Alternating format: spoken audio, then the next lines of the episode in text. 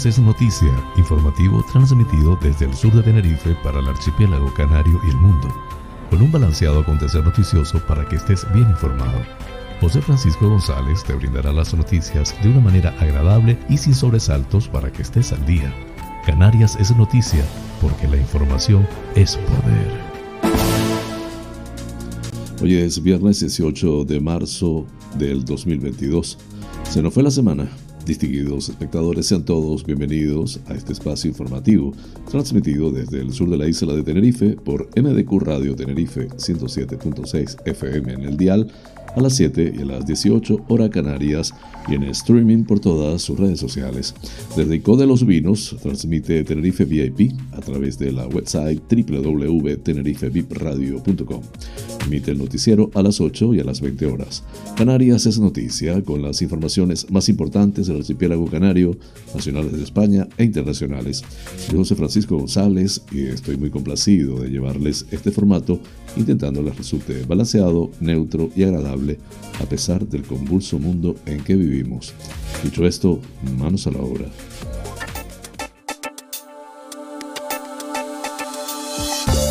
El pensamiento del día.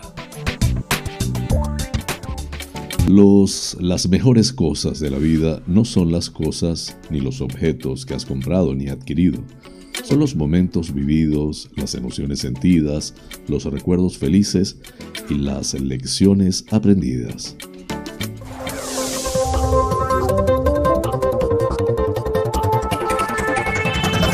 Flash informativo. Titulares del día. Todas las islas mantienen sus niveles actuales de alerta sanitaria. Clavijo. Sin rebaja fiscal, la crisis impactará más en familias y pymes. Toda la plantilla del Servicio Canario de la Salud recibirá este mes el 100% de la paga de incentivos. Los cazas Eurofighter y F-18 efectuarán ejercicios de entrenamiento en Canarias. La Gomera. El PSOE pide al Cabildo mayor agilidad en los pagos de las ayudas al estudio para que se ejecuten en los primeros meses del año. El Festival de Música Religiosa de Canarias finaliza su itinerario en La Gomera este domingo, día 20. Cabildo y Grupo Red Eléctrica coordinan acciones para la recuperación de La Palma con los satélites de Ispasat. Nace La Palma Fashion Hub, un proyecto de cooperación empresarial para promover el desarrollo y la innovación del sector de la moda en la isla.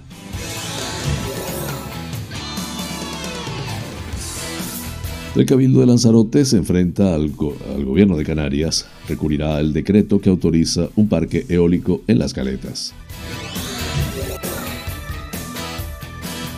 Lanzarote, Teguise lanza el nuevo certamen de novela corta Ángel Guerra. Fuerteventura, la granja experimental de Pozo Negro se acondiciona para acoger la próxima edición de FEAGA. La ampliación del puerto de Playa Blanca lo hace más operativo y más seguro. Los baches, una asignatura pendiente en Telde, en Gran Canaria. El Cabildo de Gran Canaria comienza las obras de asfaltado en la carretera que va de Cabo Verde a Moya. Recital poético en el Día Mundial de la Poesía del 2022 en la Universidad de Las Palmas de Gran Canaria. Tenerife, Titsa refuerza su plantilla con 107 nuevos conductores y hará fijos a otros 77. Correos dispone de cajeros automáticos en cinco oficinas distribuidas en Tenerife Sur y Norte. Dos extranjeros detenidos en el aeropuerto sur de Tenerife buscados por la justicia estadounidense. En nacionales, la industria láctea avisa, los supermercados estarán desabastecidos en dos o tres días si persiste el paro.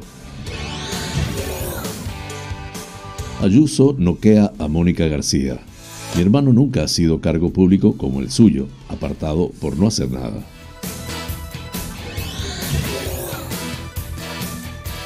Internacionales son seis las exigencias de Putin a Ucrania para finalizar la guerra. Biden llama a Putin dictador asesino y matón puro tras calificarlo de criminal de guerra. Así culminamos los titulares del día. Flash informativo. El tiempo en Canarias. En el norte de las islas de mayor relieve, predominio de cielos nubosos con baja probabilidad de lluvias débiles dispersas en medianías del noreste, más probables a primeras horas. En el resto de zonas, intervalos nubosos. No se descarta la presencia de calima en las islas orientales, aunque afectando en mayor medida a niveles altos. Temperaturas mínimas sin cambios o en ligero descenso. Máximas en ligero ascenso, más acusado en zonas de interior de la provincia oriental. Viento del noreste, amainando a flojo en las islas más occidentales durante la mañana. Será algo más intenso en vertientes noroeste y sureste por la tarde. En cumbres, viento flojo con predominio de la componente este. Las temperaturas entre los 10 y los 26 grados centígrados en las Islas Afortunadas. Breve pausa, ya regreso con ustedes. Flash informativo. Noticias Comunidad Autonómica. La Consejería de Sanidad ha actualizado hoy los niveles de alerta sanitaria tras el informe epidemiológico de la Dirección General de Salud Pública con datos consolidados a 16 de marzo. El informe especifica la evolución de los indicadores sanitarios por COVID-19, que mantiene a todas las islas en sus actuales niveles de alerta. Esto supone que Gran Canaria, Tenerife, La Palma, La Gomera y El Hierro continúan en nivel de alerta 3 y Fuerteventura y Lanzarote, donde epidemiológicamente se incluye la graciosa, en nivel 2. Los niveles de alerta sanitaria determinados por el Ministerio de Sanidad y las comunidades autónomas evalúan la situación epidemiológica de cada territorio basándose fundamentalmente en la presión hospitalaria, cuyos indicadores de ocupación de camas son ahora, ahora los determinantes para analizar la tendencia y la gravedad que origina la COVID-19 y la incidencia sobre la transmisión del coronavirus según la modificación establecida en el seno del Consejo Interterritorial. Los indicadores asistenciales presentan una evolución favorable y el promedio diario de camas hospitalarias convencionales ocupadas desciende un 18,3% con respecto a la semana anterior y con un 5% de ocupación promedio. Se mantiene en riesgo medio. El porcentaje de ocupación en Gran Canaria, Tenerife, La Palma y La Gomera está en nivel de, riesgo medio, Fuerteventura en riesgo bajo y Lanzarote y El Hierro en nivel de riesgo muy bajo. El número de camas UCI ocupadas mediante la tendencia descendente disminuyendo un 12% respecto a la evaluación anterior. El porcentaje de ocupación en el conjunto del archipiélago es del 9,7%. Tenerife y Gran Canaria se encuentra en nivel de riesgo medio, mientras que el resto de las islas se mantienen en circulación controlada.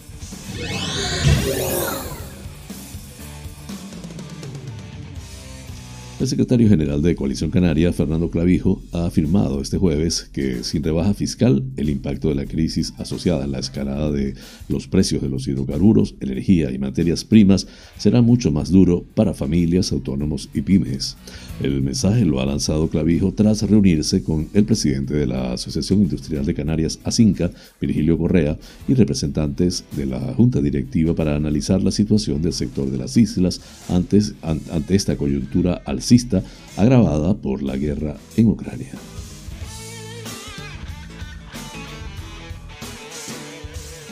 La Consejería de Sanidad del Gobierno de Canarias informa este jueves eh, de que el Servicio Canario de la Salud abonará el 100% de la cuantía de incentivos del complemento de productividad variable ligado a la consecución de objetivos que se ejecuta anualmente en el mes de marzo.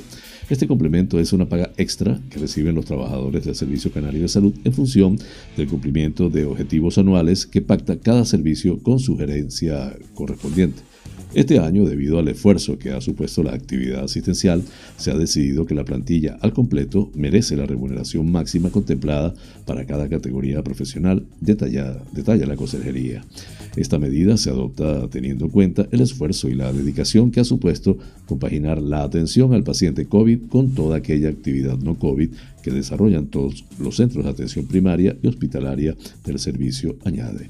Así, más de 35.000 trabajadores se beneficiarán de este complemento retributivo que está previsto anualmente en función del cumplimiento de los objetivos pactados eh, por cada departamento.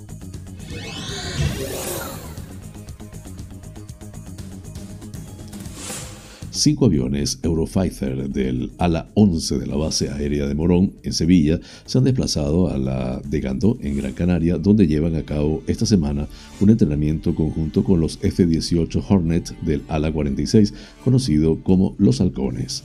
Según ha informado este jueves el Mando Aéreo de Canarias en un comunicado, los aviones están ejecutando vuelos diarios y nocturnos en el mar con el apoyo del Grupo de Alerta y Control.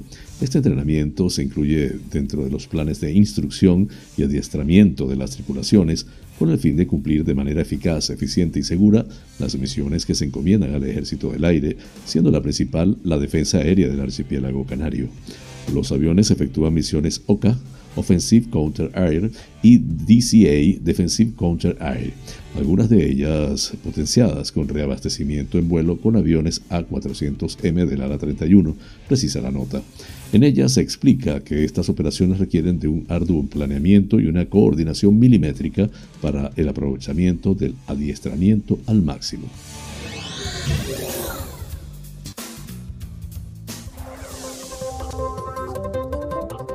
Flash informativo, La Gomera. El PSOE de La Gomera pedirá al grupo de gobierno del Cabildo Insular en la próxima sesión plenaria una mayor agilidad en los pagos de la ayuda al estudio. Los socialistas consideran que estos recursos públicos deben llegar a los estudiantes en los primeros meses del año y no sobre el mes de mayo, como suele ser habitual. Creemos que se debe aplicar siempre el criterio de repartir esas ayudas entre los meses de enero y febrero, como sí ocurre en los años electorales. De la misma manera, el PSOE solicitará también una ampliación del abanico de personas que pueden optar a este apoyo económico desde la institución cabildicia. En este sentido, los socialistas señalan que al tratarse de ayudas y no becas, este recurso debería estar a disposición de todas las personas que deseen seguir estudiando, descartando así el actual modelo que deja fuera por primera vez este año a los aspirantes mayores de 30 años y a los que ya están trabajando. Estos criterios, señalan, carecen de sentido y nos parecen perjudiciales y discriminatorios. No tiene lógica alguna que una persona que quiera seguir estudiando más allá de los 30 años de edad no pueda optar a estas ayudas, como tampoco responde a ningún razonamiento justo que un trabajador en activo no pueda mejorar su formación sirviéndose de este recurso público. Este tipo de limitaciones tiene como consecuencia el fomento del empleo ilegal.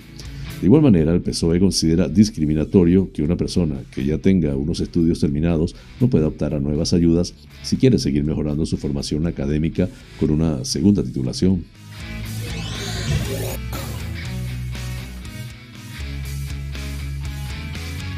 La séptima edición del Festival de Música Religiosa de Canarias, que inició su itinerario en La Gomera el pasado miércoles 9 de marzo, llega a su fin en la isla este domingo día 20 con el concierto O Mater. Para asistir a este espectáculo, que tendrá lugar en la iglesia de Nuestra Señora de la Asunción a partir de las 12 horas, es necesario adquirir entrada previamente de forma gratuita a través del el enlace o de manera física en la propia iglesia antes de iniciar la función hasta completar el aforo. El templo capitalino acogerá el concierto Omader protagonizado por la mezzo-soprano Anna Tobella junto al compositor y guitarrista Eugenio Muriel. Juntos recitarán una audición que incluye diferentes géneros y estilos musicales de carácter religioso, ofreciendo obras que abarcan desde los tiempos renacentistas hasta la actualidad. En su empeño por una firme apuesta hacia los valores artísticos locales, el Festival de Música Religiosa de Canarias continuará su programación en diferentes islas del archipiélago hasta el próximo 3 de abril la realización de esta decimoséptima edición en La Gomera es posible un año más gracias a la colaboración del Cabildo de La Gomera junto al Gobierno de Canarias, el Instituto Canario de Desarrollo Cultural, Diócesis de Canarias y Diócesis de Tenerife. Flash informativo, La Palma. El Cabildo de La Palma y el grupo Red Eléctrica coordinan acciones de cara a la recuperación de la isla mediante los satélites de Ispasat, destaca la primera corporación en una nota de prensa. El presidente del Cabildo, Mariano Zapata, ha visitado recientemente el Centro de Control de Ispasat, el operador y proveedor de soluciones y servicios por satélite del grupo Red Eléctrica, para conocer la tecnología de la que dispone y poder aplicarla a la recuperación de la isla tras la erupción del volcán Indica. Por su parte, el presidente de Ispasat, Jordi Hereu, señaló que Ispasat ofrece ya una solución a la brecha digital en todo el territorio español gracias a una conectividad vía satélite de calidad que puede ayudar a impulsar un proceso de digitalización integral en toda la isla de La Palma. Ispasat, se señala en la nota, ha puesto en marcha recientemente su servicio mayorista de Internet residencial para entornos rurales de hasta 100 megavatios por segundo en cualquier punto del territorio español, así como otras soluciones ligadas al impulso de la digitalización de este tipo de entorno gracias a aplicaciones de Internet de las cosas vía satélite. Así, añade, destaca el despliegue de sensores conectados vía satélite para la prevención y, detección temprana de incendios forestales que pueden recoger datos de temperatura, humedad, viento y gases al sistema de analítica de datos en la nube.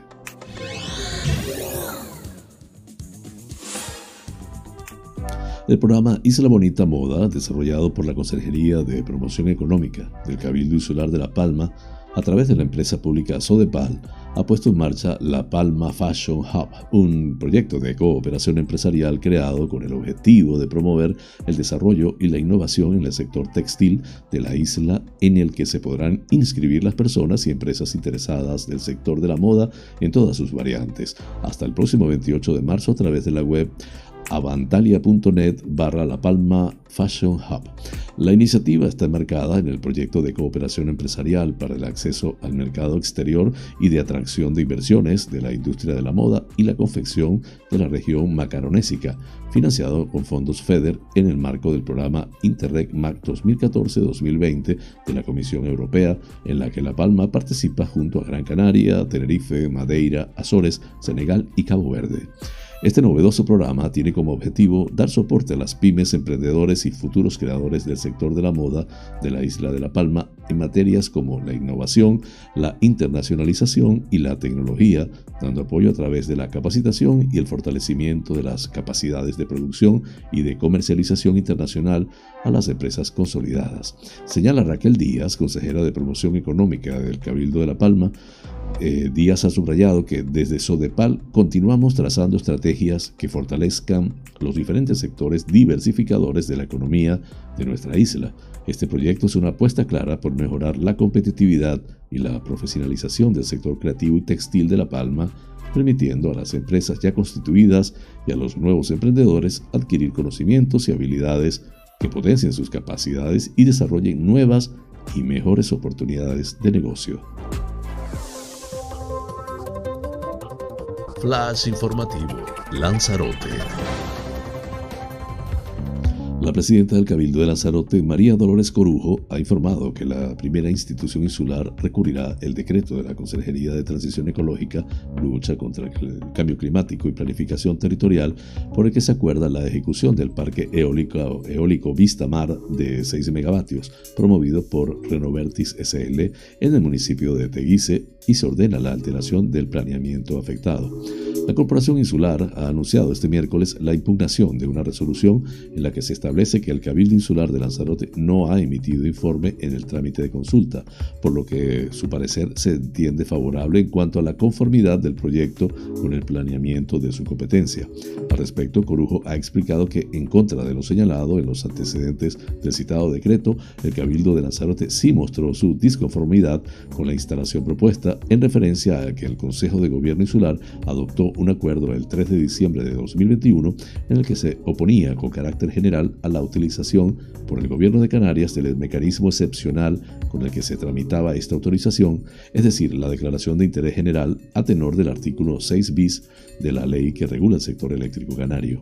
De este acuerdo se dio traslado a la Consejería de Transición Ecológica, según recuerda la presidenta Lazaroteña. En el mencionado acuerdo se hacía referencia además a la necesidad de contar con un instrumento que regule este tipo de instalaciones, ya que generan un importante impacto en el paisaje insular y se informaba al gobierno de Canarias de que el Cabildo ha dado los primeros pasos para disponer de dicho instrumento y permitir así el despliegue ordenado de instalaciones de renovables en el territorio insular. Vamos a recurrir esta autorización. Compartimos con el gobierno de Canarias la necesidad de dar un impulso a las renovables, pero entendemos que su despliegue ha de ser ordenado para garantizar la conservación de nuestro activo más valioso, nuestro paisaje. Ha finalizado la presidenta.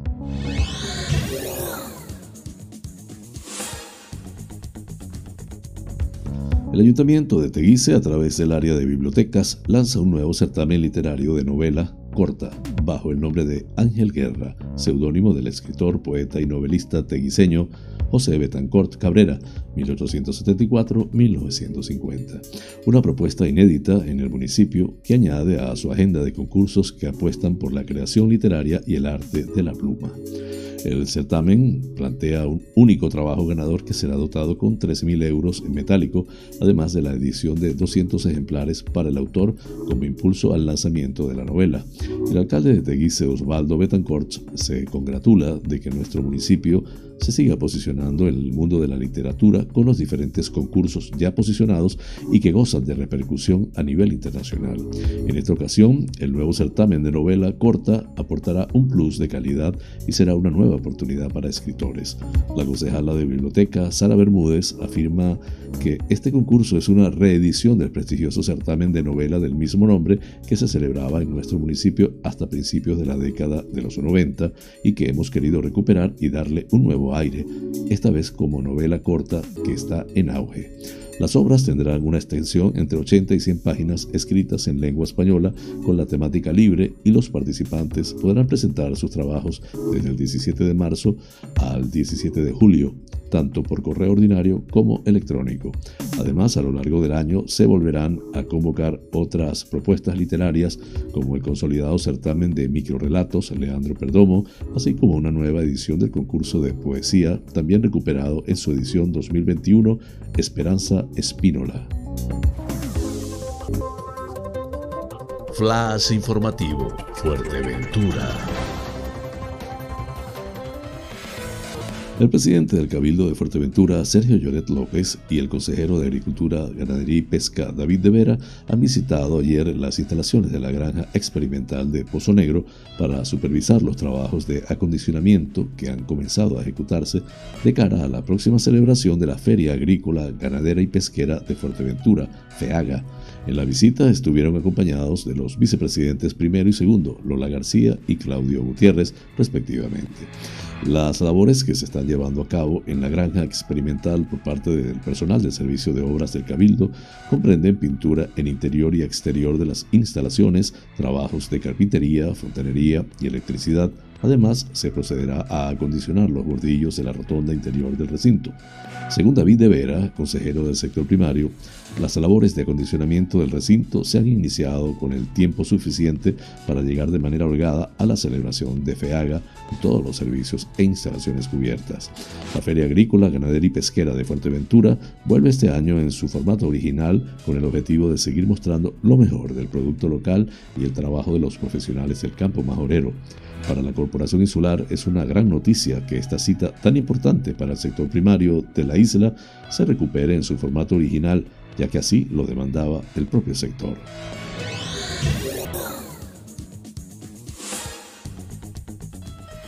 Las obras de ampliación del puerto de Playa Blanca contribuyen a la mejora de la capacidad de maniobra y potencian la operatividad de las líneas regulares de transporte de pasajeros, carga y mercancía que conectan Lanzarote y Fuerteventura. La delegada de Fred Olsen Express en Fuerteventura, Saray Estárico, destaca que la ampliación del puerto de Playa Blanca ha sumado en materia de comodidad y seguridad en la línea que conecta la naviera con Lanzarote desde hace más de 30 años. Las obras desarrolladas han potenciado la operatividad de la zona, ya que hasta el momento convivíamos tres operadores marítimos dedicados al transporte regular de pasaje con embarcaciones menores de pesca y de recreo. La mejora en la capacidad de maniobra nos ayuda a no interferir en las actividades de los demás usuarios del puerto, explica Estárico. Una de las obras que contempla esta ampliación, que está cofinanciada al 85% en el marco del programa operativo FEDER de Canarias 2014-2020, es la nueva estación ecosostenible que refuerza el compromiso de las navieras con el medio ambiente. Fred Olsen Express mantiene este compromiso desde 1974, año en el que inició su actividad empresarial de transporte marítimo de pasajeros en Canarias, con el firme compromiso de desarrollar su actividad de la manera más sostenible y eficiente posible, apunta Saray Estárico. Por su parte, el director gerente de Puertos Canarios, Manuel Ortega, explica que la ampliación ha permitido ofrecer unas instalaciones más modernas y adaptadas al volumen de tráfico que hay entre ambas islas. Se trata pues del muelle que mayor tráfico ha registrado en los últimos años de la red de puertos canarios, llegando a recibir hasta más de un millón de personas y unos 300.000 vehículos en un año.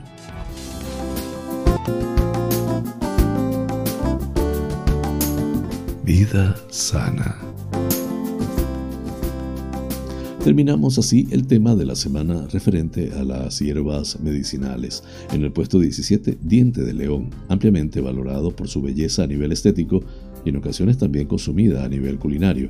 El diente de león es también una de las hierbas curativas o medicinales. Concretamente se ha observado que es diurética y estimulante, así como que resulta beneficiosa para riñones e hígado, ayudando al filtrado de la sangre y la prevención de hemorragias. Estimula el apetito y es antiinflamatorio y cicatrizante. Sin embargo, puede ser nocivo para embarazadas o personas con trastorno bipolar. En el puesto 18, albahaca, de nuevo conocida principalmente por su uso como condimento. Esta herbácea también posee propiedades medicinales, entre ellas destaca el hecho que estimula el apetito, dificulta el vómito y tiene propiedades antitusivas, antiinflamatorias y antibióticas, entre otras. Además es rica en antioxidantes, diurética, ligeramente anticoagulante y mejora nuestro sistema inmune. En el puesto 19, orégano, Terminamos la lista con una hierba ampliamente conocida y querida en nuestras cocinas, el orégano. Esta planta es conocida por tener un efecto protector en el hígado, tener efecto antihistamínico y antiinflamatorio, contribuir a la expulsión de gases, fortalecer los huesos y la piel, disminuir el dolor, reducir la glucosa en sangre en diabéticos, tener efecto expectorante, ser rico en antioxidantes e incluso prevenir cánceres como el de mama. Breve pausa, ya regreso con ustedes.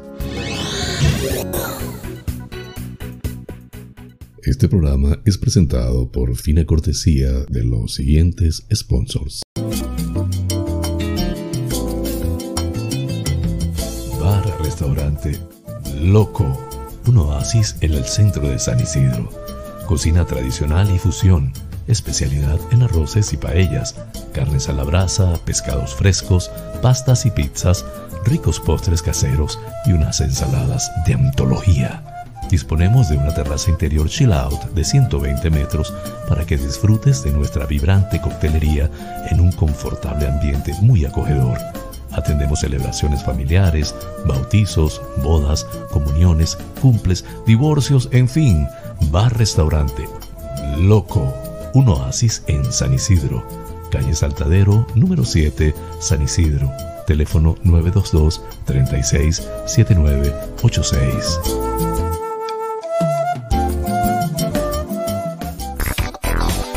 Wheeler Dealer Las Chafiras, venta de vehículos de ocasión seminuevos con seguro, traspaso y garantía. Recibimos tu actual vehículo como parte de pago con una tasación justa. En traspasos y matriculaciones de autos de otros países somos expertos. Déjanos el papeleo y disfruta tu coche al máximo.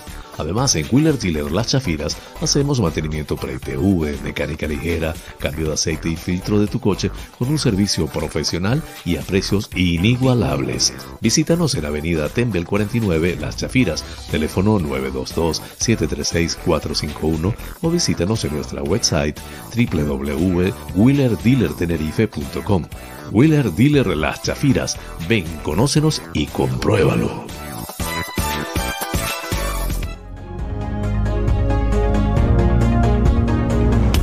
Somos Buena Vida celebramos nuestro segundo aniversario con la plataforma de cursos y talleres holísticos más grande de habla hispana. Actualmente en más de 50 países hemos formado a unos 19.000 estudiantes. Nuestra misión es ayudarte a trascender, a que encuentres tu mejor versión, a que busques tu lugar en el mundo y dejes huella por donde quiera que camines. Para que esta misión se cumpla, toda la plataforma se encuentra a tu alcance por una sola cuota mensual. Más de 100 opciones de estudio a tu disposición configuraciones familiares, biodecodificación, programación neurolingüística, coaching, training de vida, inteligencia emocional, hipnosis ericksoniana, trance generativo, meditación, geometría sagrada, flores de Bach, aromaterapia, tarot y mucho más. Contáctanos por la website somosbuenavida.com.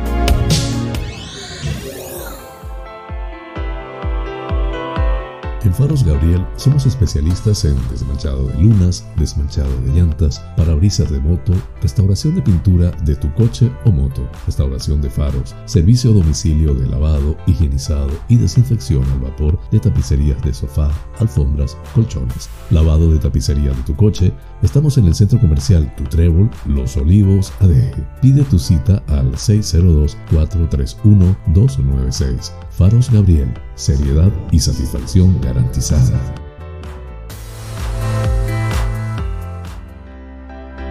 Tal día como hoy, es Femérides. El 18 de marzo de 1965, el cosmonauta soviético Alexei Leonov se convierte en el primer ser humano que pasea por el espacio.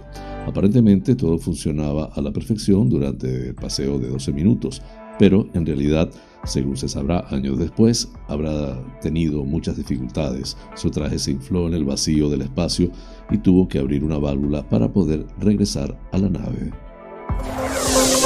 Flash informativo, provincia Las Palmas de Gran Canaria. Los baches en la carretera de algunos barrios del municipio siguen siendo la asignatura pendiente del ayuntamiento de Telde para gran parte de los vecinos. Muchas calles han sido asfaltadas en las últimas semanas, pero aún queda bastante por hacer, opinan desde el colectivo de taxistas, guagüeros, trabajadores de reparto domicilio y los propios teldenses. Por fijar el foco, algunos de los socavones más conocidos y en peor estado del municipio están en el Calero, Ginamar o El Goro. Cientos de vehículos entran al calero cada día por la calle Cataifa, esquivando el que conoce o se da cuenta a tiempo un socavón enorme que se encuentra en medio de la carretera desde hace meses. Los vecinos y resto de personas que acuden al centro de salud, único servicio de urgencias público el fin de semana, o al centro de atención especializada CAE, se topan con este bache de gran magnitud y muchos caen dentro con el riesgo de sufrir algún daño en sus coches. Aún peor sería para los motoristas o ciclistas que de meter una rueda el porcentaje de accidente aumentaría. El presidente del Cabildo de Gran Canaria, Miguel Ángel Pérez del Pino, ha visitado las obras de asfaltado que la Consejería de Obras Públicas, Infraestructuras, Transporte y Movilidad del Cabildo de Gran Canaria ha, ha, comenzado a ejecutar este jueves en el municipio de Moya, en la GC 752, arrancando en el punto kilométrico 1 más 950 en Cabo Verde, avanzando en dirección al casco municipal. El asfaltado se va a realizar en dos tramos. El primero es el comprendido entre Cabo Verde y los Toscales, que abarcan desde el punto kilométrico 1 más 950 hasta el 3 más 100, y el segundo desde el punto kilométrico 4 más 500 hasta el 5 más 300, dirección al casco de Moya. Los trabajos se van a llevar a cabo en horario diurno entre las 9 horas y las 19 horas, porque por la noche la falta de visibilidad retrasa la actuación. Nuestro objetivo es finalizar en cuatro días, dos por tramo, siempre que la lluvia esta obra lo permita. Esta obra está enmarcada en el servicio de rehabilitación de firmes de la red de carreteras de Gran Canaria que está realizando el Cabildo y que actualmente cuenta con una cifra de inversión de 18 millones de euros para dos años de actuación.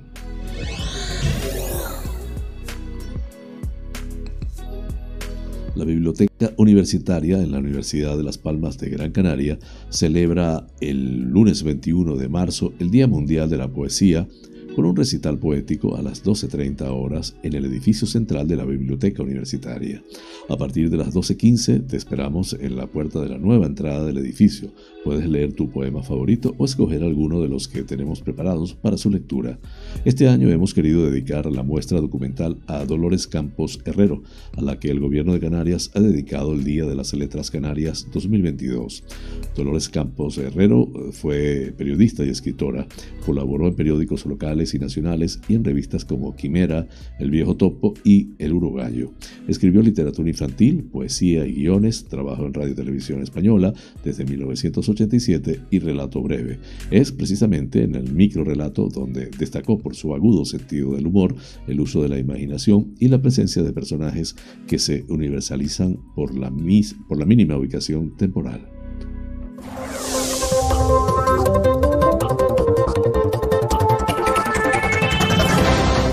Informativo, provincia Santa Cruz de Tenerife. Transportes Interurbanos de Tenerife, TITSA, empresa del Cabildo, realiza la última fase de uno de los procesos de selección de personal que tienen abiertos la compañía y que permitirá un incremento de la plantilla de 107 nuevos conductores, al tiempo que se realizará la consolidación de los puestos de trabajo de otras 77 personas. El consejero de movilidad y presidente de TITSA, Enrique Arriaga, explicó que con estas incorporaciones, por primera vez en sus 43 años de historia, la compañía tendrá presupuestada la plantilla necesaria de conductores para cubrir todos los servicios de líneas y frecuencias que presta teniendo en cuenta la demanda prevista.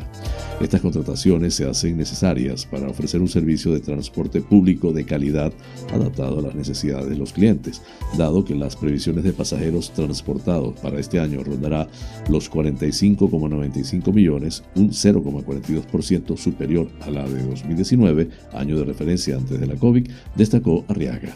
El director insular de movilidad José Alberto León mantiene que si queremos que el transporte público sea la primera opción para los desplazamientos por la isla, debemos disponer de una plantilla dimensionada y adaptada a la nueva realidad.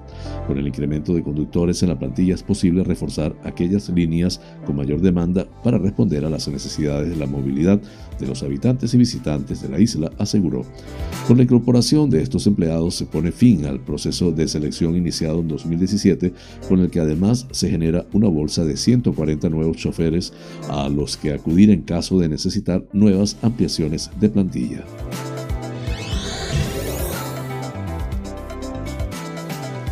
Correos está instalando cajeros automáticos en 20 localidades de menos de 3.000 habitantes donde tiene oficinas y no hay oficinas bancarias para contribuir a luchar contra la exclusión financiera en zonas rurales, entre ellas Valle Hermoso en La Gomera. Correos dispone de cajeros automáticos en cinco oficinas de la provincia de Santa Cruz de Tenerife. Cuentan con este servicio la oficina principal de Santa Cruz de Tenerife en Plaza España, sucursal número 1 de Santa Cruz, Enrique Wolfon 34, Costa del Silencio, Las Galletas, Puerto de la Cruz y Playa de las Américas, Avenida Eugenio Domínguez, Afonso 1, local 407. Se han instalado un total de 109 oficinas en toda España, asimismo otros 20 los están colocando en poblaciones de entre 500 y 3.000 habitantes que no dispongan de ninguna oficina bancaria, pero sí cuentan con algún punto de atención de correos, como es el caso de la oficina de Valle Hermoso en La Gomera. De esta manera, Correos contribuye a luchar contra la exclusión financiera en las zonas rurales, ofreciendo a los ciudadanos la posibilidad de disponer de efectivo diariamente. Los cajeros pertenecen a la empresa Euroautomatic Cash, compañía española experta en la gestión de flotas de cajeros automáticos, respaldada por el grupo Banco Santander y Credit Mutual, que fue la que obtuvo la adjudicación en la licitación de este proyecto, cuyo objetivo es facilitar la disposición de efectivo a los ciudadanos. Agentes de la Policía Nacional detuvieron el pasado 14 de marzo en el aeropuerto sur de Tenerife a dos jóvenes de 23 y 29 años de edad de nacionalidad rumana y moldava, respectivamente, al tener en vigor diferentes órdenes de detención dictadas por la justicia. El primero de ellos fue identificado a la llegada de un vuelo procedente de Bucarest, tras comprobar que le constataba hasta tres órdenes de detención y presentación en vigor por diferentes delitos contra el patrimonio dictadas por sendos juzgados de Madrid el joven de 23 años fue detenido y trasladado a las dependencias policiales. El segundo, un ciudadano moldavo de 29 años de edad que viajaba en el mismo vuelo que el anterior, fue identificado por los agentes en la zona de control de llegadas de vuelos internacionales.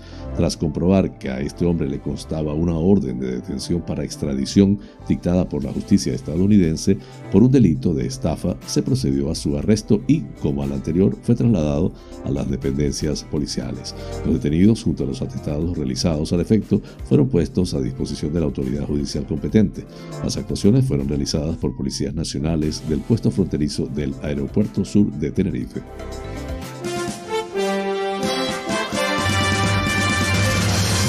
Noticias que inspiran. Una longeva pareja del condado de Johnson, Georgia, Estados Unidos, ha pasado los últimos 72 años felizmente casada. Además, la pareja Josephine y Wilbur Flip Jackson celebró este año otro acontecimiento notable. Los dos ya tienen 100 años. Él celebró el gran día a principios de febrero y ella lo hizo seis meses antes. La pareja se conoció en una cita a ciegas y se casó en 1949. Los dos centenarios que siguen viviendo en una granja familiar han vivido un montón de experiencias, tanto en su vida como en el amor. Ambos prestaron servicio militar durante la Segunda Guerra Mundial, durante casi cuatro años. Josephine, Josephine fue guardia costera en Cayo Hueso durante cuatro años. Bilbur prestó servicio en el ejército en el extranjero y escoltó a los soldados caídos de regreso a casa. Después de volver a Estados Unidos, ella empezó a trabajar en una compañía de seguros y él se convirtió en proyeccionista de cine. Bilbur también era un técnico de mantenimiento y hacía parte de un equipo de pistoleros. La pareja es una apasionada por el servicio a su comunidad y a su iglesia. En las tardes solían llevar a los niños de la zona a la pista de patinaje, un pasatiempo que disfrutaba tanto como ellos. Aunque su amor ha resistido la prueba del tiempo, Josephine sabe que han tenido sus altibajos y que no siempre ha sido un camino de rosas. Han tenido sus desacuerdos, admitió. Ya se sabe cómo es esto, no siempre se está de acuerdo en todo, no tomarte las cosas demasiado en serio es una forma de llevarse bien en el amor. Las peleas tampoco duraron mucho, añadió. Estas experiencias unidas a una larga vida les han aportado sabiduría. Su secreto para llevar una buena vida y un matrimonio feliz y duradero, dijeron al periódico, es sencillo. Para Bilbur, trabajar duro y ser cristiano es lo más importante, mientras que Josephine opinó, no sé, solo hay que seguir adelante. La pareja de centenario celebrará el aniversario de sus 73 eh, años de matrimonio en julio. La fuente de Epoch Times en español. Flash informativo. Noticias nacionales. Álvaro Ortiz, presidente de la Federación Regional de Industrias Lácteas de Cantabria, ha advertido que si persiste el paro de transportistas y la acción de los piquetes en dos o tres días, los supermercados estarán totalmente desabastecidos en lo que al sector lácteo se refiere, por lo que ha sugerido la posibilidad de que los convoyes sean escoltados. Tenemos un problema serio de suministros, ha subrayado Ortiz y ha afirmado que hasta la fecha se ha recogido toda la leche de la región, pero ha declarado que ya hay industrias lácteas que, en función del tipo tipo de productos que están realizando tienen que parar. Aquellas industrias que lo que envasan son yogures, postres lácteos que necesitan refrigeración para su envasado, para su almacenaje, han tenido que parar ya porque las cámaras están saturadas y en el caso de las industrias que envasan leche o HT principalmente tenemos un problema con los suministros. Podemos seguir envasando, tenemos almacén, pero poco a poco se nos están acabando los bricks, los cartones y los tapones, ha atestiguado. Así las cosas, señalado que en el momento en el que se acaben las existencias de estos tres últimos productos, nuestra capacidad de almacenamiento puede ser de dos días de leche en los tanques de refrigeración, pero a partir del tercer día la leche se perdería, por lo que tenemos un problema serio de suministros.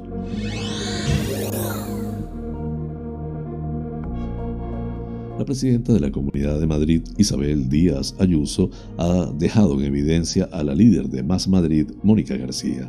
Lo ha hecho recordando que el hermano de García, Daniel García Gómez, fue destituido como vocal vecino del distrito eh, madrileño Moncloa Aravaca, tras casi dos años en el puesto por ser el que menor rendimiento tenía entre sus compañeros.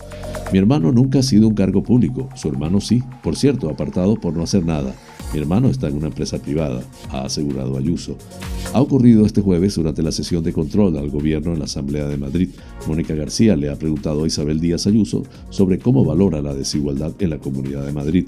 En este sentido, la presidenta madrileña le ha recordado también a la dirigente de Más Madrid que cobró 13.000 euros de forma indebida de la Cámara Regional, estando García de baja por una fractura de codo. Si usted hubiera ganado su sueldo durante la pandemia, en lugar de cobrar por dos, a lo mejor podría dar lecciones a los demás de por qué tienen que trabajar gratis, porque hay una diferencia entre trabajar y robar, y es algo que probablemente entre sus filas haya muchas más personas que están haciéndolo, ha indicado Ayuso. Culminamos así las noticias nacionales. Flash informativo. Noticias internacionales. La guerra entre Ucrania y Rusia sigue sucediéndose con consecuencias directas sobre el resto de los países europeos, así como con numerosos daños materiales y humanos en el país del este que sigue siendo atacado por Putin. Así, ambos países se reúnen con frecuencia con el objetivo de paralizar esta guerra y acabar con el conflicto armado. Sin embargo, todavía no han llegado a un acuerdo debido a las exigencias que pone Putin a Ucrania. Hay un total de seis exigencias que reclama el líder de Rusia. Que se lleve a cabo la desmilitarización de Ucrania, que el país del este no ingrese en la OTAN, que Crimea pase a ser un territorio ruso, que Donetsk y Lugansk pasen a ser repúblicas independientes populares, que se prohíban los partidos y organizaciones ultranacionalistas en Ucrania, que Ucrania acepte el ruso como segunda lengua oficial, a pesar de que Ucrania no da su brazo a torcer, el asesor de la presidencia ucraniana, Olesik Arestovik, ha afirmado que espera que la guerra concluya en mayo como tarde, si bien ha subrayado que podría ser posible lograr un acuerdo de paz con Rusia en unas semanas, como recoge Europa Press. A principios de mayo podría lograrse un acuerdo de paz, quizá mucho antes. Ya veremos, ha dicho. Así, ha explicado que una de las posibilidades es que en una semana o dos haya un acuerdo de paz con la retirada de tropas rusas o un intento para una segunda ronda de una ofensiva tal y como ha recogido el diario ucraniano Segodnia.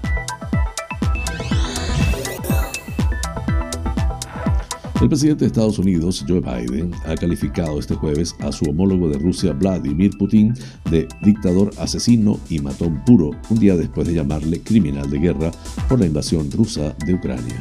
En un evento con emotivo del Día de San Patricio, Biden ha asesorado que Putin está librando una guerra inmoral contra el pueblo de Ucrania, pero ha asegurado que el mandatario ruso está pagando un alto precio por su agresión. Biden también ha aludido a la llamada que tiene programada para este viernes con el, el presidente de China Xi Jinping y ha bromeado asegurando que el mandatario recuerda todo lo que ha dicho. Bromas aparte, ha continuado, Xi no cree que la democracia pueda sostenerse en el siglo XXI, según ha informado la cadena de televisión CNN. Con este tema culminamos las noticias internacionales.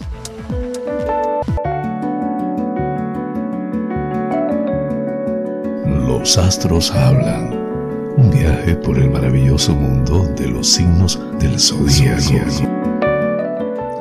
Aries, aprovecha el fin de la semana en algo que te haga sentirte bien, ya sea una sensación de spa o un ejercicio suave que mejore tu circulación y te ayude a respirar mejor. Plantéate hoy dejar malos hábitos, es algo que ya tardas en hacer.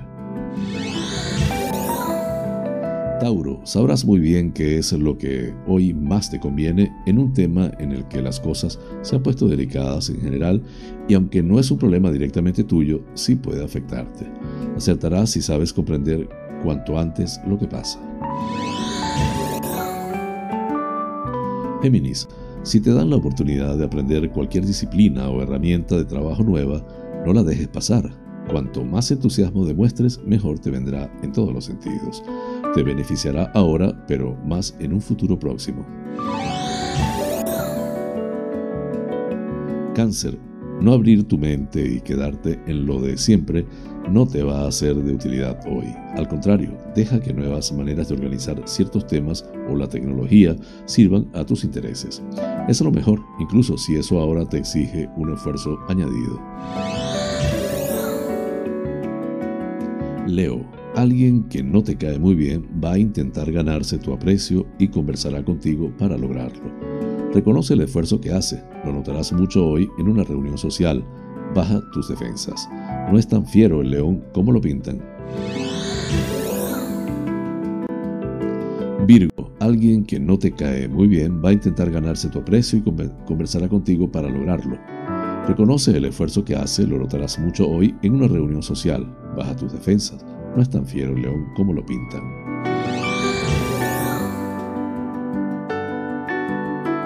Libra, si pones de tu parte, las cosas van a mejorar mucho con la familia, sobre todo con la política. Esos pequeños roces y esas cosas en las que no coinciden van a pasar a un segundo plano muy necesario. Te das cuenta de que cada uno tiene su perspectiva.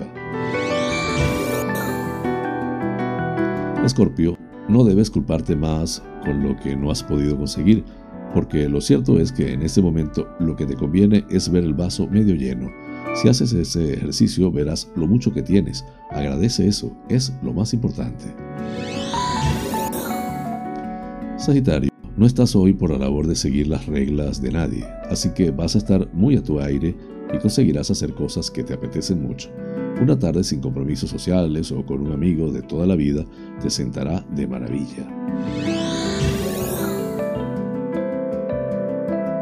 Capricornio, si propones planes divertidos, en especial si se trata de una escapada corta a un lugar como con cierto misterio o cargado de curiosidades, tendrás éxito. Te seguirán con entusiasmo, sin poner pegas. Todo transcurrirá con muy buen tono. Acuario, si hace poco has conocido a una persona que te ha entusiasmado por su modo de pensar o por el mundo en el que se mueve, debes de llevar cuidado porque si no ves la verdad vendrá una decepción. Intenta tomar distancia y poner objetividad.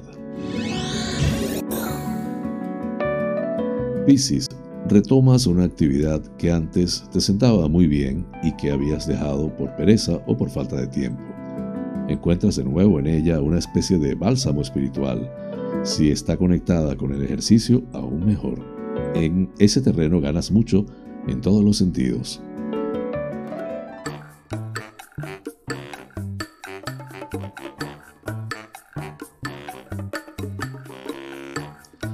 Amigas y amigos, hemos llegado al final del programa, deseando les haya resultado agradable. Realmente es un auténtico placer llegar a ustedes desde esta pequeña y hermosa isla de Tenerife, perteneciente a las Islas Afortunadas en el Océano Atlántico, hasta los sitios más recónditos del planeta. En muchos de esos lugares se encuentran espectadores canarios. Vaya hasta ellos y a todos en general con especial cariño este programa. Por mi parte, les invito para el próximo lunes a la misma hora y por el mismo lugar para encontrarnos con el acontecer de las Islas Canarias y del mundo. En la dirección, producción y presentación del informativo, quien tuvo el inmenso placer de acompañarles, José Francisco González. Como siempre, invitándoles a suscribirse a mi canal de YouTube, Canarias es Noticia en Directo. Dar un like, compartir si les parece y activar las notificaciones. Así pues, me despido con la eficaz frase, es mejor ocuparse que preocuparse. Hasta el lunes y tengan todos un excelente fin de semana.